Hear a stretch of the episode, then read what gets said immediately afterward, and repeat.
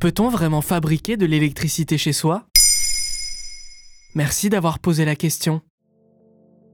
En France, le prix de l'électricité est réévalué deux fois par an et il est en hausse constante depuis 10 ans. En août 2023, une hausse de 10% a été observée et les factures pèsent lourd pour beaucoup de foyers. Dans ce contexte, sur TikTok, des internautes affirment pouvoir produire leur propre électricité gratuitement. Des vidéos comptabilisant plusieurs millions de vues sur l'application vantent l'énergie libre et promettent la fin des factures salées. Il est même possible de se procurer, moyennant quelques euros, des tutoriels pour construire soi-même des petits générateurs. Et comment ça fonctionne? La plupart d'entre elles reposent sur un système d'aimant qui ferait tourner un cylindre grâce au phénomène d'attraction et de répulsion. Ce cylindre, en mouvement perpétuel, pourrait ainsi faire tourner un générateur.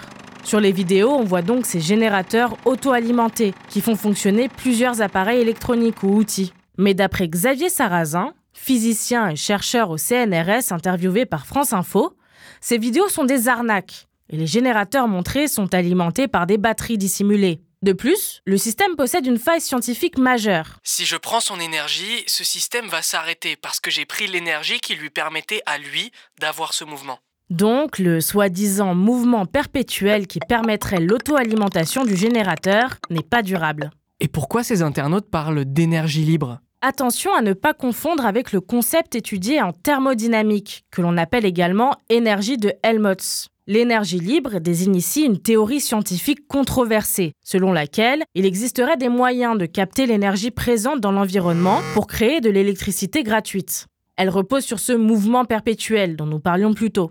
Comme ces méthodes ont été réfutées par la communauté scientifique, ces adeptes parlent d'une oppression de l'énergie libre, une thèse, considérée comme conspirationniste, qui affirme que les grands groupes font tout pour cacher et discréditer ces technologies. Alors c'est possible ou pas de produire sa propre électricité? Oui, c'est possible, mais ce n'est pas gratuit et plus compliqué que d'assembler des aimants et un générateur.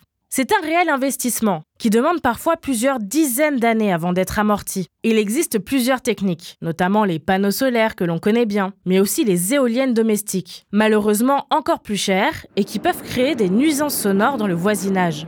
La solution la plus simple est l'éco-générateur, qui malgré son nom n'a cependant rien d'écologique, car il fonctionne au gaz. En plus de couvrir les besoins en eau chaude et chauffage, il peut produire entre 50 et 80% de l'électricité d'un foyer et faire baisser les factures de moitié. Mais son coût à l'achat de 15 000 euros n'en fait pas une solution viable pour tous. Voilà pourquoi il est compliqué de fabriquer sa propre électricité.